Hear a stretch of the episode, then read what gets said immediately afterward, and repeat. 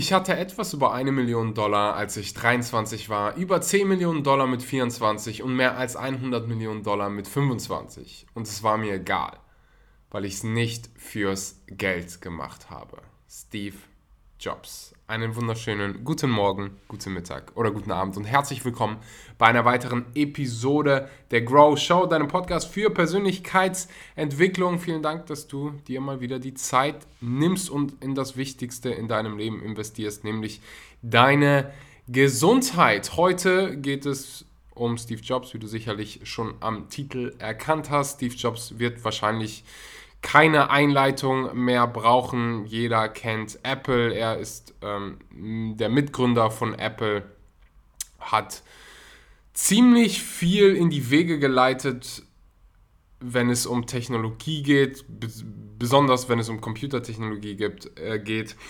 Heute hörst du einer seiner berühmtesten Reden vor einer der ja, renommiertesten Universitäten, die es gibt. Hör dir gerne die ganze Rede an und warte, bis es um Tod geht und warum Tod deine Motivation sein kann und sein sollte. Oft hat man das Gefühl, dass die Zeit unlimitiert ist, dass du quasi für immer lebst. Wir beschäftigen uns gar nicht mit dem Tod und vergessen manchmal, dass wir nicht wissen, wie lange wir leben, dass unsere Zeit hier auf Planeten Erde limitiert ist. Und diese Philosophie hat mir im Leben so viel gebracht, weil das so viel eliminiert, so viel Angst eliminiert von neuen Dingen zu tun, von Dinge zu riskieren. Weil wenn du verstehst, dass deine Zeit auf Planeten Erde limitiert ist, dann willst du sie nicht damit verschwenden, irgendwas zu tun, was du nicht wirklich liebst dann stellen sich solche Fragen nicht wie, äh, ich habe jetzt dieses Studium angefangen und ich will es irgendwie zu Ende machen, obwohl ich gar keinen Bock darauf habe, obwohl ich obwohl es mich gar nicht inspiriert und obwohl ich das nie in meinem Leben machen will, aber sind ja jetzt nur noch vier Jahre. Du willst deine Zeit nicht verschwenden, wenn du wirklich verstehst, dass deine Zeit auf Planeten Erde limitiert ist und du das Beste daraus machen willst. Weil jeder von uns wird früher oder später mal sterben ich habe es im Leben ganz schnell lernen dürfen. Meine Mutter ist gestorben, als ich zwei war und sie war, ich glaube, 33. Und sie hat nicht irgendwie zehn Jahre vorher einen Anruf bekommen, hey, du hast jetzt nur noch zehn Jahre Zeit. Das ist einfach so passiert, weißt du? Und das könnte bei jedem von uns so passieren. Und ich sage das nicht, weil ich dir irgendwie Angst machen will, ich sage dir das, weil es die Wahrheit ist. Jeder von uns weiß nicht, wann wir sterben. Und jetzt kannst du hingehen und sagen, boah, das ist voll depressiv oder du kannst hingehen und sagen, hey, weißt du was, eigentlich ist das ein Segen. Weil mir das zeigt, dass die Zeit hier wertvoll ist. Dass sie limitiert ist und dass du das Beste daraus machst, solange du noch kannst. Und dass du jeden einzigen Moment genießt. Denn wenn du mit, dem, mit der Philosophie lebst, dass du morgen sterben könntest, und das ist de facto so, sehr vielleicht unwahrscheinlich, aber das könnte passieren, dann verbringst du deine Tage nicht mehr damit, dich über Kleinigkeiten mit deiner Familie oder sonst wem zu streiten. Dann verbringst du deine Tage nicht mehr damit, dich irgendwie permanent über alles zu beklagen. Dann bist du dankbar für die Zeit, die du hast. Hier ist Steve Jobs. Thank you.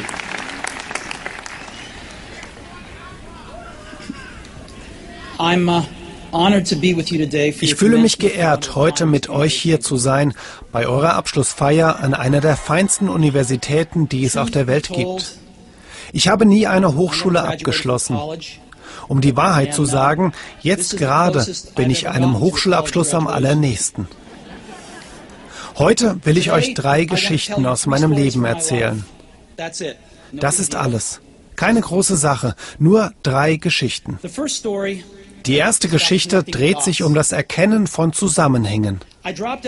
Ich bin aus dem Reed College nach sechs Monaten ausgeschieden, aber weiterhin dort geblieben.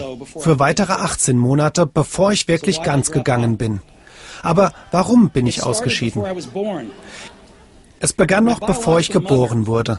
Meine leibliche Mutter war eine junge, unverheiratete Uni-Absolventin und sie entschied sich, mich zur Adoption freizugeben. Sie war sehr davon überzeugt, dass ich von Leuten mit einem Universitätsabschluss adoptiert werden sollte. So wurde alles dafür arrangiert, dass ich bei der Geburt von einem Anwalt und seiner Frau adoptiert werde. Doch in dem Moment, als ich geboren wurde, entschieden diese sich, dass sie eigentlich doch viel lieber ein Mädchen hätten. So wurden meine Eltern, die auf der Warteliste standen, mitten in der Nacht angerufen und gefragt, wir haben einen unerwarteten kleinen Jungen. Wollen Sie ihn? Sie sagten, natürlich. Meine leibliche Mutter fand später heraus, dass meine Mutter nie eine Universität absolviert hatte, mein Vater nie eine Mittelschule abgeschlossen hatte. Sie verweigerte, die Adoptionspapiere zu unterschreiben. Sie war nur einige Monate später damit einverstanden, als meine Eltern versprochen hatten, dass ich irgendwann zur Universität gehen würde. So fing mein Leben also an. Und 17 Jahre später ging ich auf die Hochschule, aber aus Naivität habe ich ein College ausgesucht, das so teuer war wie Stanford. Und alle Ersparnisse meiner Eltern gingen für die Unigebühren drauf. Nach sechs Monaten konnte ich keinen Sinn darin sehen. Ich hatte keine Ahnung, was ich in meinem Leben tun werde und keine Ahnung, worin mich die Universität darin unterstützen sollte. Und nun stand ich da, hatte das ganze ersparte Geld meiner Eltern verbraucht, das sie in ihrem ganzen Leben erarbeitet hatten. So entschied ich mich, die Uni zu verlassen und daran zu glauben, dass alles irgendwie okay gehen würde. Es war ziemlich beängstigend. Aber zurückblickend war es eine der besten Entscheidungen, die ich je getroffen hatte. Ab der Sekunde, als ich ausgeschieden bin, konnte ich aufhören, die Kurse zu besuchen, die mich nicht interessierten, und mit denen beginnen, die für mich interessant waren. Es war nicht sehr romantisch. Ich hatte kein Zimmer zum Schlafen, also übernachtete ich bei Freunden. Ich sammelte Colaflaschen, um das Pfand zu bekommen, fünf Cent pro Flasche. Damit kaufte ich Essen und einmal pro Woche lief ich durch die ganze Stadt, um beim Hare Krishna Tempel ein warmes Essen zu bekommen. Ich liebte es. Ich stolperte in dieser Zeit dank meiner Neugier und Intuition in viele Bereiche, die Gold wert waren. Ein paar Beispiele. Die Reed-Universität bot zu dieser Zeit einen der besten Kalligraphiekurse im ganzen Land an. Quer durch den Campus war jedes Poster, jedes Schild auf jeder öffentlichen Fläche wunderschön von Hand mit kalligraphischer Schrift versehen. Ich entschied mich für eine Kalligraphieklasse, um zu lernen, wie man das macht. Ich lernte über verschiedene Schriftarten, über die unterschiedliche Größe vom Freiraum zwischen den verschiedenen Buchstabenkombinationen, über das, was großartige Typografie großartig macht. Es war wunderschön, historisch, künstlerisch feinsinnig, in einer Art und Weise, wie sie Wissenschaft nicht einfangen kann, und ich fand es faszinierend. In nichts von all dem steckte irgendwie die Hoffnung, dass es jemals eine praktische Anwendung finden würde in meinem Leben. Aber zehn Jahre später, als wir den ersten Macintosh-Computer entworfen haben, kam alles doch auf mich zu. Und wir arbeiteten all das in den Mac ein. Wenn ich niemals diesen einen Kurs besucht hätte, würde der Mac niemals verschiedene Schriften oder proportional aufgeteilte Freiräume in den Schriftarten haben. Und da Windows einfach den Mac kopiert hat, wäre es so, dass es gar kein normaler Computer gehabt hätte. Wenn ich niemals ausgeschieden wäre, wäre ich niemals in diese Kalligraphie-Klasse gegangen und private Computer würden nicht die wunderschönen Schriftarten haben. Natürlich war es nicht möglich, diese Zusammenhänge zu erkennen, als ich noch in die Zukunft blickte, während ich noch auf der Universität war. Aber es war sehr klar, als ich zehn Jahre später zurückblickte. Nochmal, du kannst diese Zusammenhänge nicht erkennen, wenn du nach vorne blickst. Du kannst Punkte nur verbinden, wenn du zurückblickst. So musst du daran glauben, dass sich alles fügen wird.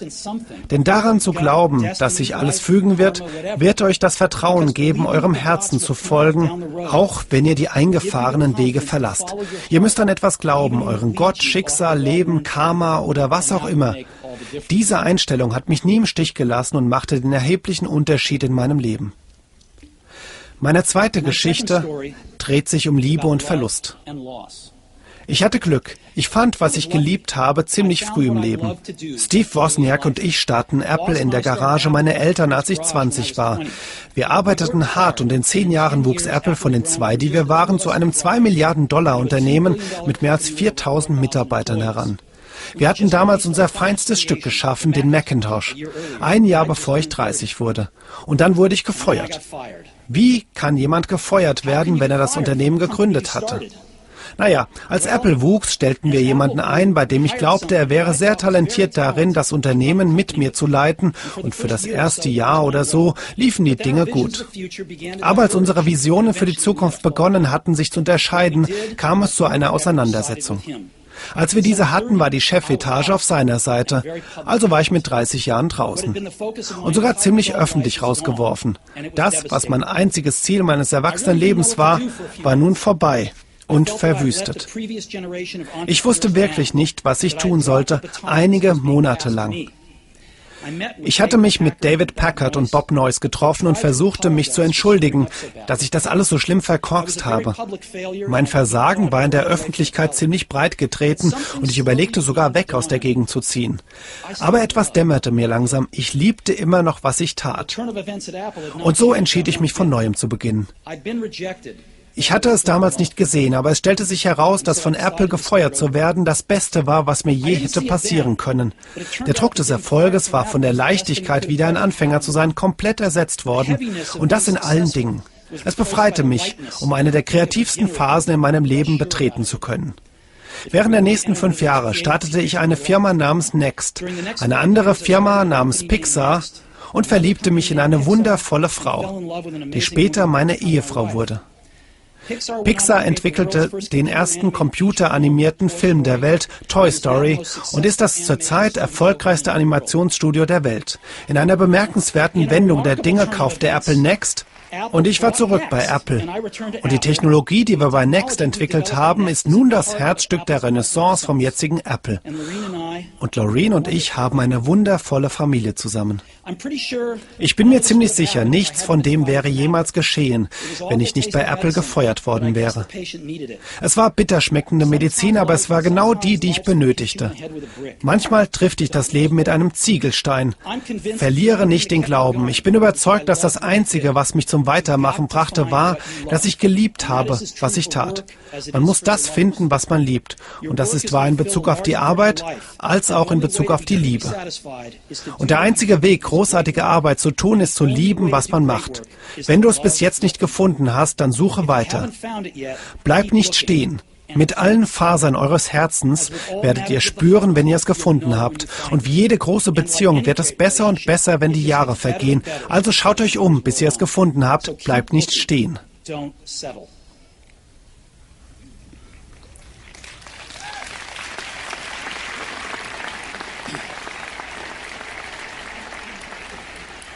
My third story is about death. Meine dritte Geschichte handelt vom Tod. Als ich 17 war, las ich ein Zitat, das ungefähr so klang. Wenn du jeden Tag so lebst, als wäre es dein letzter, wird es höchstwahrscheinlich irgendwann richtig sein. Es hat mich beeindruckt und seit damals über 33 Jahren habe ich jeden Morgen in den Spiegel geschaut und mich selbst gefragt, wenn heute der letzte Tag in meinem Leben wäre, würde ich das tun, was ich mir heute vorgenommen habe zu tun? Und jedes Mal, wenn die Antwort Nein war, mehrere Tage lang, wusste ich, ich muss etwas verändern. Daran zu denken, dass man bald tot sein wird, war für mich das wichtigste Instrument, das mir geholfen hat, all diese großen Entscheidungen zu treffen. Weil fast alles, alle äußeren Erwartungen, der ganze Stolz, die ganze Angst vor dem Versagen und die Scham, diese Dinge fallen einfach weg angesichts des Todes. Und es bleibt nur mehr das, was wirklich wichtig ist. Sich zu erinnern, dass man sterben wird, ist der beste Weg, den ich kenne, um der Falle zu entgehen und zu glauben, man hätte etwas zu verlieren. Du bist vollkommen nackt. Es gibt keinen Grund, um nicht seinem Herzen zu folgen.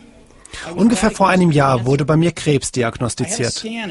Ich hatte eine Untersuchung um 7.30 Uhr und es war deutlich ein Tumor auf meiner Bauchspeicheldrüse zu sehen. Ich wusste nicht mal, was eine Bauchspeicheldrüse ist. Der Arzt sagte mir, dass das bereits eine Form des Krebs sei, der unheilbar ist und dass ich damit rechnen solle, dass ich nicht mehr länger als drei bis sechs Monate zu leben habe. Der Arzt riet, nach Hause zu gehen und meine Angelegenheiten in Ordnung zu bringen. Es bedeutet zu versuchen, den Kindern das beizubringen und zu erklären, was man normalerweise geglaubt hat, man könne es in den nächsten zehn Jahren tun, doch nun in einigen Monaten. Es bedeutet, dass alles geklärt sein soll, dass es später so leicht wie möglich für die eigene Familie wird. Es bedeutet, sich zu verabschieden. Mit dieser Diagnose begann der Tag. Später am Abend hatte ich eine Biopsie, wo sie mir ein Endoskop in den Hals gesteckt haben durch meinen Magen, wo sie mit einer Nadel einige Zellen von dem Tumor abgeschabt haben. Ich war betäubt, aber meine Frau erzählte mir, dass als sie sich die Zellen unter dem Mikroskop angesehen haben, begannen die Ärzte zu weinen. Es stellte sich heraus, dass es eine ganz seltene Form von Bauchspeicheldrüsenkrebs ist, der mit einer Operation heilbar ist. Ich hatte die Operation und nun bin ich gesund.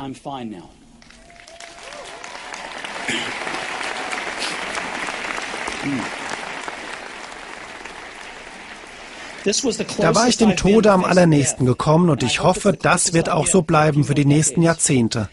Das nun durchlebt zu haben, gibt mir die Möglichkeit, euch mit mehr Gewissheit sagen zu können, dass der Tod ein nützliches intellektuelles Konzept ist.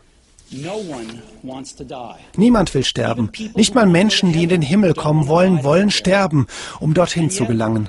Und dennoch ist der Tod das Schicksal, das wir alle teilen. Niemand ist jemals entkommen. Und das ist so, wie es sein sollte, weil der Tod ist möglicherweise die beste Erfindung des Lebens. Er ist der Vertreter des Lebens für die Veränderung. Er räumt das Alte weg, um Platz zu machen für das Neue. Gerade jetzt seid das neue ihr. Aber eines Tages, nicht sehr viel später, werdet ihr langsam zum Alten gehören und weggeräumt werden. Tut mir leid, dass ich so dramatisch bin, aber das ist die Wahrheit. Eure Zeit ist begrenzt, also verschwendet sie nicht, um das Leben anderer zu leben. Lass nicht den Krach anderer Meinungen die eigene innere Stimme zum Verstummen bringen. Und das Allerwichtigste, habe den Mut, dem eigenen Herzen und der Intuition zu folgen. Diese wissen irgendwie schon genau, was du wirklich sein willst. Alles andere ist zweitrangig.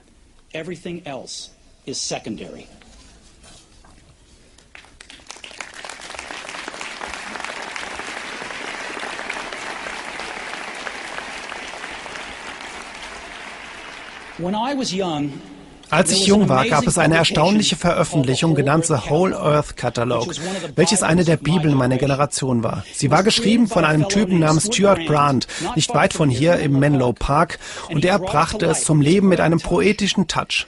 Das war in den späten 60ern, bevor es noch Computer gab. So wurde alles mit Schreibmaschinen, Scheren und Polaroid-Kameras gemacht. Es war sowas wie Google im Papierformat, 35 Jahre bevor Google auftauchte. Es war idealistisch und überfüllt mit ordentlichen Feinheiten und großartigen Gedanken. Stuart und sein Team haben mehrere Versionen von The Whole Earth Catalog rausgebracht, bis es zum Ende kam und sie eine letzte finale Version veröffentlichten. Es war Mitte der 70er und ich war in eurem Alter. Auf der Rückseite der letzten Version war eine Abbildung von einer Landstraße früh am Morgen. Die Art von Landstraße, auf der man als Anhalter stehen würde, wenn man ein Abenteurer wäre.